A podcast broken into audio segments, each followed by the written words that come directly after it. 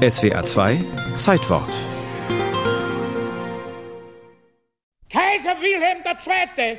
hatte als erster deutscher Kaiser den Führern des Marxismus die Hand zur Versöhnung gereicht, ohne zu ahnen, dass Schurken keine Ehre besitzen.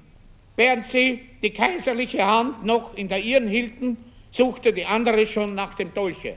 Ein Auszug aus Hitlers Mein Kampf, gelesen vom Quasi, so wurde Helmut Qualtinger damals in Wien genannt. Mit Mein Kampf ging der Verwandlungskünstler, der Schauspieler, Autor und Kabarettist auf Lesetournee und machte sich wie so oft eine Menge Feinde.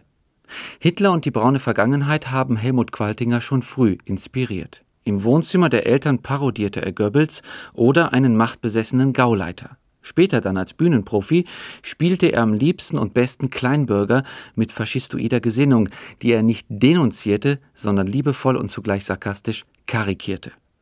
Infam sind sie allesamt, die Qualtinger Figuren, gefährlich, ein bisschen blöd und ungemein charmant. Kein anderer hat diese Mischung so hingekriegt wie Helmut Qualtinger. Über die Grenzen von Österreich hinaus bekannt wurde quasi mit Der Herr Karl, einem satirischen Monolog, den er zusammen mit Karl Merz geschrieben hatte und der am 26. November 1961 in Wien uraufgeführt wurde. Herr Karl trägt Hut und Hitlerbärtchen und ist ein Delikatessenhändler, der in seinem Keller einem unsichtbaren Kollegen sein Leben erzählt. Ein schauerliches Leben, denn dieser phlegmatische Einzelhändler entlarvt sich als durchtriebener Mitläufer und ergebener Untertan, der aus jedem politischen System Profit schlägt. Ob unter Nazis, Russen, Amerikanern oder Österreichern, Herr Karl bleibt selbstzufrieden immer Herr Karl, ein Schwein und zugleich ein armes Schwein, ein harmloser Ignorant und zugleich ein Monster. Furchtbar, furchtbar das Verbrechen, wie man diese gutgläubigen Menschen in die Irre geführt hat. Der Führer hat geführt, aber Persönlichkeit war er. Vielleicht ein Dämon, aber man hat die Größe gespürt. Ich meine, er war nicht groß.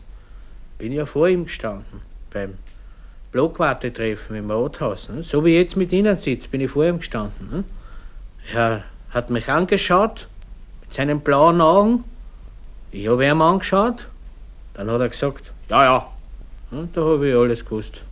Als das Stück kurz vor der Uraufführung im Theater am gleichen Abend im Fernsehen ausgestrahlt wurde, klingelten unaufhörlich die Telefone in der Redaktion.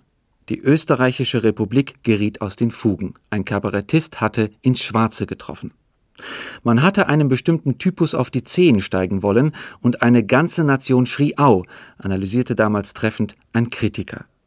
Herr Karl wurde sogar im Parlament debattiert, dort wurden Stimmen laut, den Programmdirektor samt Qualtinger doch nach Sibirien zu schicken.